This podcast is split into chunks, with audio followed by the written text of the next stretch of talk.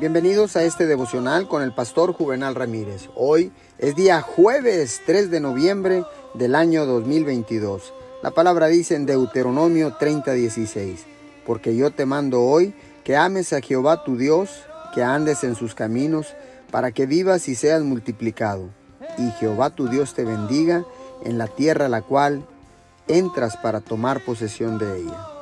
Nelson Mandela fue encarcelado por oponerse al gobierno de el apartheid en Sudáfrica. Él podría haber pensado, hice lo posible, di todo mi esfuerzo.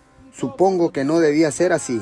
En cambio, el señor Mandela sabía que no podía ser detenido por la gente, por la injusticia, por el racismo, por el odio o incluso por los muros de una cárcel. 27 años más tarde salió como un hombre libre, con el tiempo se convirtió en el presidente de ese mismo país y ganó el Premio Nobel de la Paz. Lo que Dios ha destinado para su vida llegará a cumplirse sin duda. Dios va a aumentar su influencia.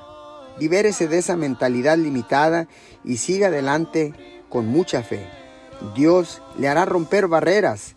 Dios está a punto de que sea empujado a un nuevo nivel de su destino. Usted no puede ser retenido por nada. Señor, gracias, porque ahora sé que tú me das la fortaleza necesaria para seguir adelante con el sueño, con el propósito por el que tú me has creado.